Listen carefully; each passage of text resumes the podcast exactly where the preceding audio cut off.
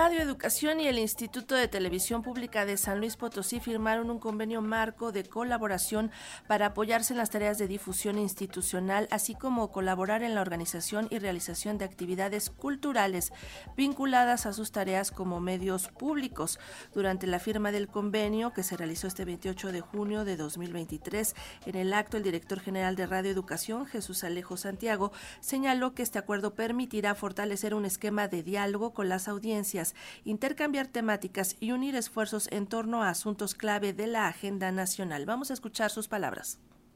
Es importante acercarnos a esta región centro-norte del país porque es una manera también de empezar a dialogar con otras formas de entender a la cultura, con otras maneras de abordarla. Y en ese sentido, por eso es importante para nosotros poder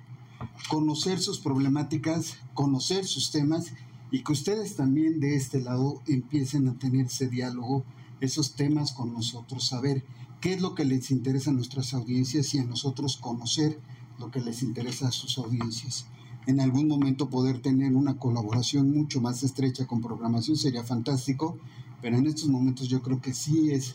fundamental en empezar como desde abajo.